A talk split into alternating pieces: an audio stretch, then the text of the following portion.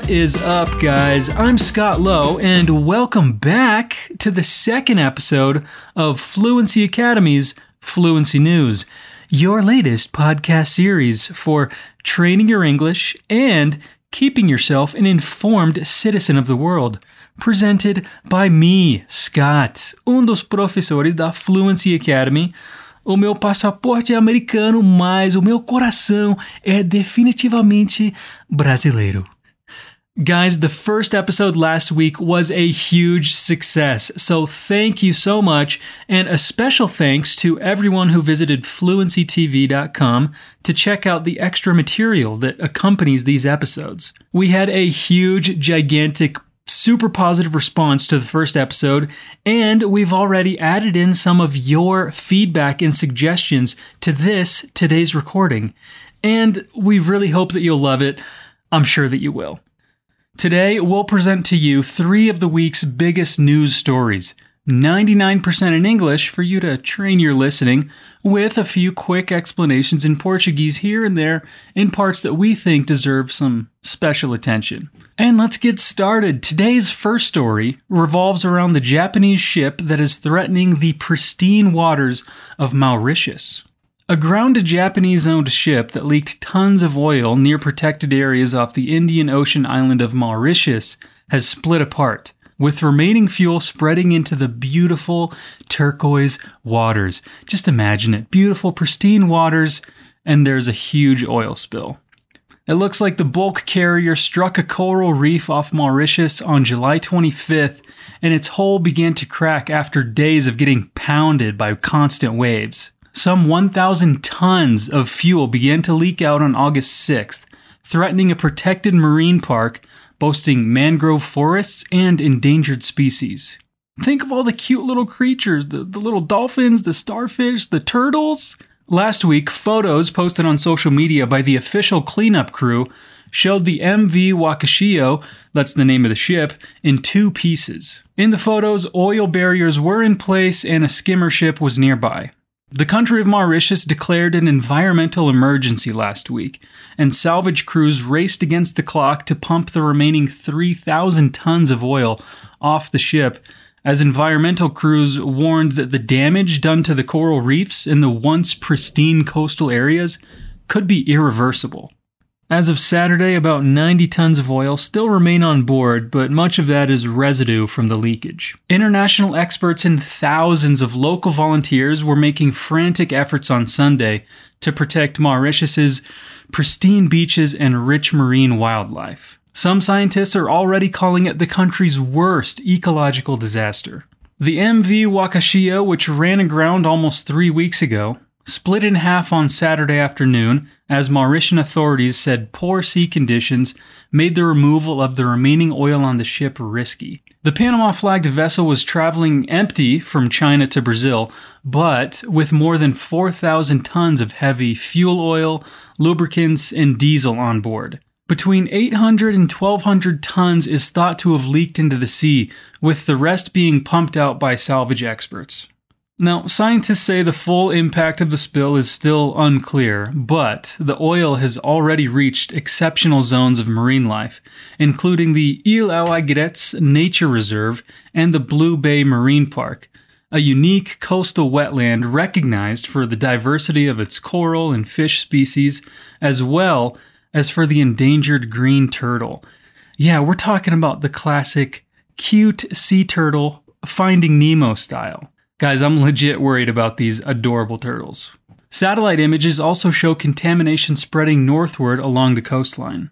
This oil spill occurred in one of, if not the most, sensitive areas in Mauritius. Vassen Kauppaymuthoo, an oceanographer and environmental engineer, told Reuters by telephone from the island, where he was surveying the disaster. We are talking of decades to recover from this damage, and some of it may never recover.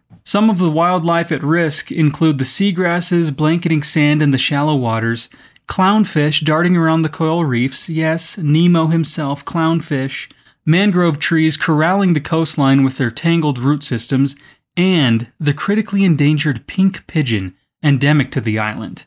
So I just looked up a picture of this pink pigeon, and uh, well, he's beautiful. I mean, he's extremely pink. You guys have to look at a picture of this thing, it's wild. Also, giant tortoises live in a nature reserve on the aux where there is also a scientific research station. The spill brings, quote, a massive poisonous shock to the system, said Adam Moolna, an environmental scientist from Mauritius who lectures at Keele University in the UK. This oil will have cascading effects across the webs of life. Thousands of volunteers, many smeared from head to toe in black sludge, ignored official instructions that said to stay away and strung together miles of improvised floating barriers made of straw in a desperate attempt to hold back the oily tide. We have had to fully equip our frontline staff. Many people have been wading into the oil spilled waters with only thongs and wearing shorts, and it is extremely dangerous. A couple of hours exposed to fumes can cause headaches, nose and eye burns, and even dizziness, said Jean Hugues Gardenne of the Mauritian Wildlife Foundation, an independent NGO. Booms made of sugarcane leaves, plastic bottles, and hair yes, hair, which people have been voluntarily cutting off, have been floated on the sea to prevent the oil spill spreading, said Romina Tello, an island resident. It's because hair absorbs oil but not water. Tello, founder of Mauritius Conscious, an ecotourism agency, explained. Mauritius shut its borders on March 19th and has only had 344 cases of COVID 19, of which 332 have recovered and 10 have died. The country is still closed to international air travel. In May, the central bank said that in the past two months alone, the nation had lost 12 billion rupees in foreign exchange due to the fall in tourism. Now, I don't know how much a rupee is worth, but 12 billion is a huge number regardless. This disaster comes after years of work to try to restore the natural wildlife and plants on the affected coastline. The conservation work carried out on Ile aux for nearly four decades is at stake, said Gardenne. The impact of this spill will definitely be felt for a much longer time to come. The local communities relying on fishing to earn a living are heavily affected. Mangroves, corals, and the marine ecosystem are affected, and the impact on tourism, a pillar of our community, will be huge. There was anger at the government's slow response. Within just days of the wreck, activists had already found dead eels, starfish, seabirds, and crabs coated with oil, but the Prime Minister, Pravind Jugnauth, only declared a state of emergency on Friday. So, where was the captain while all of this was happening? Well, get this. Members of the crew have reportedly told police that the 58 year old captain of the carrier was celebrating a birthday party on board and was not on the bridge at the time of the collision. And local coast guards made several attempts to contact the ship before it ran aground on July 25th. Conservationists were also anxious about oil washing into mangrove forests, where roots serve as nurseries for fish. Imagine those little baby fish, little baby Nemos swimming around. Oil could also sink into sediments around mangroves where it could smother mollusks, crabs, and fish larvae. Birds nesting in the mangroves or migrating via nearby mudflats are also vulnerable. Ingesting oil can make it hard for birds to fight disease or even to fly. Yeah, I imagine ingesting oil is not good for you, no matter what species you are. Corals are also likely to be damaged when the heavier particles in the oil settle on top of them. So the owners of the carrier have said that they are, quote, deeply conscious of their responsibility as a party directly involved in the case. Regarding compensation, we plan to deal with the issue sincerely based on applicable laws, said Kiyoaki Nagashiki, president of Nagashiki Shipping, the head of the Okayama based company, in a statement released on Thursday. The carrier was going to be loaded with iron ore in the Brazilian port of Tubarão, so it was not carrying any commercial cargo, only fuel to run its engines. Experts say this incident underlines the potential damage that might be done by a similar wreck of an oil tanker carrying up to 230,000 tons of oil. Let's hope that doesn't happen. No começo dessa história, eu usei a estrutura has split. Essa estrutura é parte do present perfect, que é usado principalmente quando estamos falando de algo que começou no passado, mas continua ou tem impacto no presente. No geral, usamos o present perfect para ações que ainda não terminaram ou então estão em um tempo que ainda não se encerrou. Usamos também o present perfect quando temos indicações de tempo, como as palavras just, ever, never, yet, already, since e for. Essa estrutura é formada pelo verbo have e o particípio passado do verbo que segue. No caso do exemplo usado has split, estamos usando o particípio passado do verbo split, que é a mesma palavra. Split, split. Não existe um tempo verbal equivalente no português, então essa estrutura pode ser um pouco confusa para brasileiros. Na descrição deste episódio em fluencytv.com, você pode ver exemplos desse tempo verbal sendo utilizado. E você também pode testar o seu conhecimento. Além disso, o Ravi deu uma aula completa sobre o present perfect. E você acha o link na descrição também. Só visitar fluencytv.com. Fica a dica.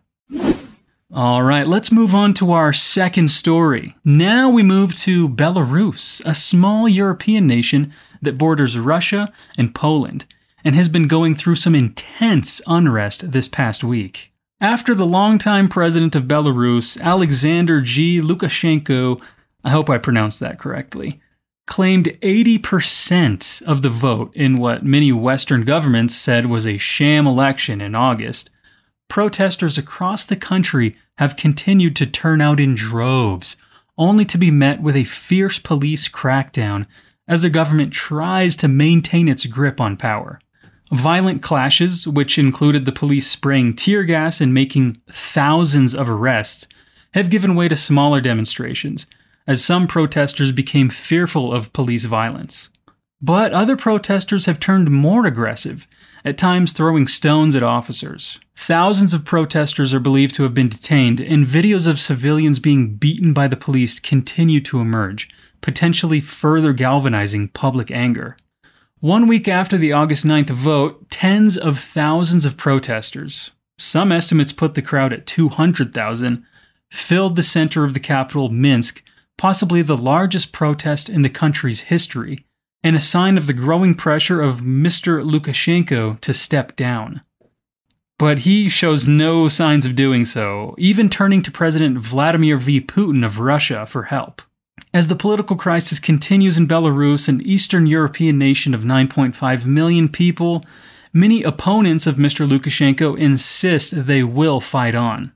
Just minutes after President Alexander G. Lukashenko of Belarus vowed to stand firm against protesters that he reviled as rats, trash, and bandits, anti government demonstrators staged their biggest protest yet on Sunday to oppose a fraud tainted presidential election just a week earlier. So these tens of thousands of protesters, again, some say as many as 200,000, turned out in the center of Minsk, the capital, dwarfing a rally of Mr. Lukashenko's supporters earlier in the day. So there were way more protesters against than there were supporters in favor. It appeared to be the largest protest in the history of Belarus, a former Soviet republic that Mr. Lukashenko has led since, get this, 1994. As the crowd gathered around a Soviet era obelisk on Victor's Avenue, many chanted for Mr. Lukashenko to leave and waved the traditional white and red flag, which became a symbol of the opposition after the president replaced it with a more Soviet looking national flag soon after coming to power. The protest had a festive air in stark contrast to the tense moods of far smaller rallies last week that were violently suppressed by security forces, leaving at least two people dead, many injured, and more than 6,000, yeah, 6,000 people under arrest. For the first time, Belarusians were allowed to walk freely in the city center, wrapped in opposition flags and chanting anti government slogans. After gathering near the obelisk, they walked towards the main square, completely blocking traffic on the capital's main avenue. This is all very impressive, especially when you consider that just one week ago, a group of clapping people on a sidewalk would have been violently dispersed by the riot police. But on Sunday, the police were nowhere to be seen. Indeed, many protesters said that they turned out because they didn't expect to be violently dispersed. Others said they came because they were shocked to learn that protesters had been tortured after being detained at previous rallies. These events united everybody, said Olga V. Golovanova, an economist. We have woken up to the fact that we want to be free, we want to be human, she added. The government believe that they are gods and we are nothing. Indeed, in a speech to supporters shortly before the city streets filled with people demanding that he step down, Mr. Lukashenko equated his own fate with that of the nation, saying, If you destroy Lukashenko, it will be the beginning of the end for you. Protesters relished the opportunity to speak their minds freely. They even took selfies in front of the main security service building, still called the KGB in Belarus, something that was unimaginable just days ago. I haven't seen anything like this before, said Vladislav A. Yanovich, 18 years old and a computer science student, standing wrapped in a European Union flag. He continued, I think we need to repeat such rallies several times and the country will change. It's already changed. For some, however, the opposition's euphoria seemed premature, given that Mr. Lukashenko is still in power. This is not the end yet, said Sergei, 57, a teacher at a state run institution. He said he feared giving his last name because he wanted to protect his students. It will all depend on what factory workers will do, he said. The protest came in response to a call for a, quote, March for Freedom by Svetlana Tikhanovskaya, the main opposition candidate in the presidential election. She joined the race after the arrest of her husband, Sergei Tikhanovsky, a popular blogger who had planned to run as a candidate. Ms. Tikhanovskaya, who said she won the election, was forced to leave Belarus for neighboring Lithuania earlier last week, denouncing his foes as traitors, quote, controlled by puppeteers, by outsiders. Mr. Lukashenko, a 65 year old former state farm director, who is often called Europe's last dictator, warned that, quote, even if they calm down now, they will again crawl out of their holes like rats after a while. His claims of a military buildup by the American led military alliance followed a pledge by President Vladimir V. Putin of Russia that Moscow would support Belarus if it faced an outside military threat. He, Putin, and Mr. Lukashenko spoke by telephone on Saturday and again on Sunday. In a statement that was issued on Sunday, the Kremlin said that Russia stood ready to provide the necessary assistance to resolve the problems that have arisen, and referred to a collective security treaty signed in the early 1990s by Russia, Belarus, and seven other former Soviet states. This treaty stipulates that aggression against one member of the alliance amounts to an attack on all of them. Mr. Lukashenko seems to have calculated that he can best secure Russian help against his domestic opponents by ginning up a fake military crisis on the border. The Belarusian Defense Ministry said on Sunday that it would hold military exercises near its western border from Monday through Thursday. NATO's spokeswoman, Oana Lungescu, said the alliance is closely monitoring the situation in Belarus, but she added that there is no NATO buildup in the region. Just a few weeks ago, Mr. Lukashenko was accusing Russia of plotting to overthrow him. But now, facing the biggest political challenge of his 26 year tenure, he made a U turn, the latest in many over the years by the highly erratic president, and now looks to Moscow as his best hope of survival. In a sign of growing disenchantment among even government employees, the Belarusian ambassador to Slovakia, Igor Leshchenya, posted a video on YouTube on Sunday expressing support for the protesters. Like all Belarusians, he said, I am shocked by the accounts of torture and beating against my fellow citizens. Even the state run factories that were once solid bastions of support for Mr. Lukashenko have tilted toward the opposition, with strikes gathering steam late last week at a number of state owned industrial enterprises including a tractor factory in Minsk. Internet access and mobile phone service were largely shut down. Much of the center of Minsk was cordoned off, and the police said they had detained thousands of demonstrators. Many of the protesters were injured, along with dozens of officers, and at least one protester died when an explosive device detonated in his hand, according to officials. The police in the southwestern city of Brest fired live rounds at protesters, injuring one, according to the Belarusian Interior Ministry. Ms. Tikhanovskaya, the candidate that opposed Lukashenko, left the country after the election and appeared in cryptic video messages that appeared to be filmed under duress. Two of her associates said the Belarusian authorities had pressured her to leave for Lithuania. Mass arrests and violence appear to be geared at scaring people off the streets. But in spite of this, protests against Mr. Lukashenko continued across the country. The United Nations condemned the police violence. Michelle Bachelet, the United Nations High Commissioner for Human Rights, said in a statement that the number of arrests indicated a, quote, clear violation of international human rights standards. She continued by saying, People have the right to speak up and express dissent, even more in the context of elections, when democratic freedoms should be upheld and not suppressed. Nessa história que acabamos de ouvir, eu usei o verbo denounce algumas vezes. E você sabe o significado dessa palavra? Bom, ela se parece bastante com o verbo denunciar em português. E esse é um dos significados em inglês também. Denounce também significa declarar publicamente algo incorreto ou mal e informar contra. O verbo vem do latim, dar informação oficial. E apesar de o significado ter mudado um pouco, a ideia geral permanece. Em poucas palavras, denounce significa criticar algo ou alguém veementemente e publicamente. No caso da nossa história, significa tanto denunciar quanto criticar e expor. And now we move on to our last story of the day. Brazil experiences the worst start to the Amazon fire season in 10 years.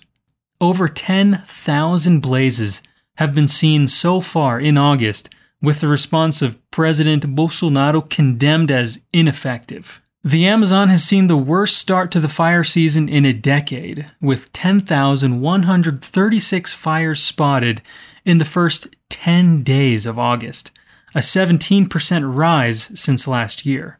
Analysis of Brazilian government figures by Greenpeace showed fires increasing by 81% in federal reserves compared with the same period last year.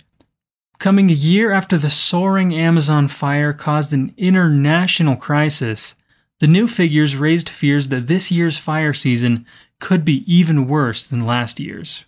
This is the direct result of this government's lack of an environment policy, said Romulo Batista, senior forest campaigner for Greenpeace Brazil. We had more fires than last year. So these numbers are very likely to add to the already rising sense of alarm among business leaders and investors over the negative impact caused by the ongoing destruction of Brazil's Amazon forest. It is a very worrying situation Clearly, the government's environmental policy on the Amazon issue is not working. Candido Bracher, the CEO of Brazil's biggest bank, Itaú Unibanco, said on Wednesday. Back in July, the government banned fires for 120 days in the Amazon and Pantanal regions, where fires are also raging. On Tuesday, Brazil's far right president, Jair Bolsonaro, falsely claimed that the reports of rising numbers of Amazon fires were a lie. His administration has been unable to control the rising fires and deforestation despite an expensive army operation launched in May. It was called Operation Green Brazil II and headed by Vice President General Hamilton Mourão, and it involved thousands of soldiers and, according to the Defense Ministry, has so far seized 28,100 cubic meters of wood and handed out more than 4 million reais worth of fines. A year ago, Bolsonaro sought to blame, check this out, Leonardo DiCaprio, yeah, the actor, Titanic, and NGOs for fires, despite him providing no evidence for that claim. And then he sacked the head of INPE. On Tuesday, during a meeting of Amazon countries, he made even more incorrect claims. During this meeting, he said, and I quote, This story that the Amazon is going up in flames is a lie, and we must combat it with true numbers. Sorry, I don't know how to do a Bolsonaro imitation in English, so I'll just do a Trump one. Anyway, this quote was reported by the publication Reuters, which also published photos of forests devastated by the fires in Apuí municipality in Amazonas state. So, what's behind all these fires anyway? I mean, what's happening? Well, according to Batista, fires in the Amazon dry season are mainly caused by people either clearing land or just burning felled trees or forest from which valuable woods have already been removed. Then much of that land becomes cattle pasture, responsible for 80% of deforestation in all Amazon countries. Greenpeace analysis showed that among the Amazon municipalities worst hit by fires in the first 10 days of August were some of the region's most important cattle producing areas. Coincidence? I think not. Last year, The Guardian and the Bureau of Investigative Journalism reported that Amazon fires were 30% more likely in beef farming zones. Brazil's meat industry is coming under increasing pressure to stop these cattle from the illegally deforested Amazon areas from contaminating supply chains. Its biggest companies said they have made huge progress in monitoring in recent years and are developing new strategies to improve it. On Wednesday, Candido Bracher from Itaú Unibanco said that the bank would not finance the meat companies linked to deforestation. We want to guarantee the industry won't be supplied by meat from herds raised in deforested areas, he told the Estado de São Paulo newspaper. We will do this by tracing. Itaú Unibanco is part of the Brazilian Business Council for Sustainable Development. They have held meetings with Mourão, Supreme Court judges, and Congress leaders to demand action to protect the Amazon while at the same time avoiding confronting the anti environmentalist stance of key government figures who have even disputed climate change science. This is not an ideological issue, said its president, Marina Grossi. When you do not have a clear policy on this, you compromise these companies. You lose value, and the country loses. Olha, para quem está aprendendo inglês, sendo falante nativo de português ou não, algumas palavras são mais difíceis de pronunciar do que outras. As palavras environment, que significa meio ambiente, e environmental, que significa ambiental ou do meio ambiente, podem ser mais difíceis de falar. Então, eu quero que você, você agora repita comigo para aperfeiçoar a sua pronúncia. Tá bom? Vamos lá. Environment. Environmental. Environment. Environmental. Tá vendo? Facinho. Continue treinando, tá? Okay, before we end today's episode, I want to leave you with some good news. Yeah, some happy news.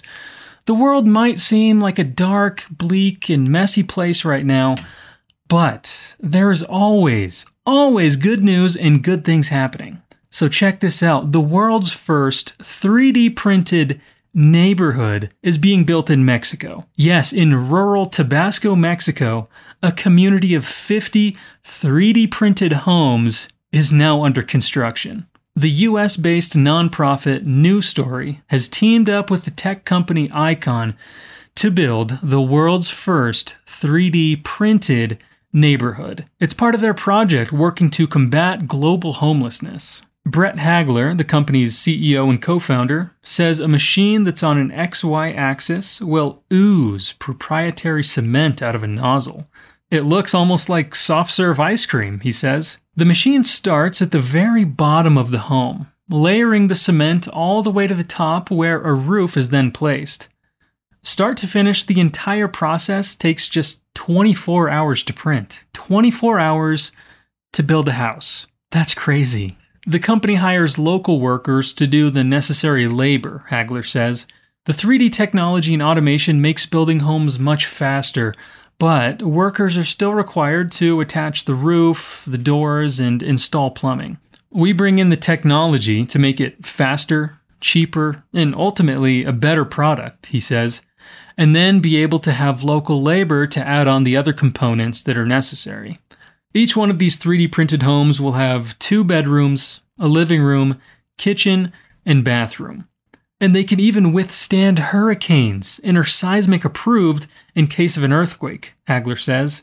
Making them strong enough to stand against natural disasters has a generational impact, he says, because families can pass the home down from generation to generation. Wow, now that is what I call an uplifting and wholesome story.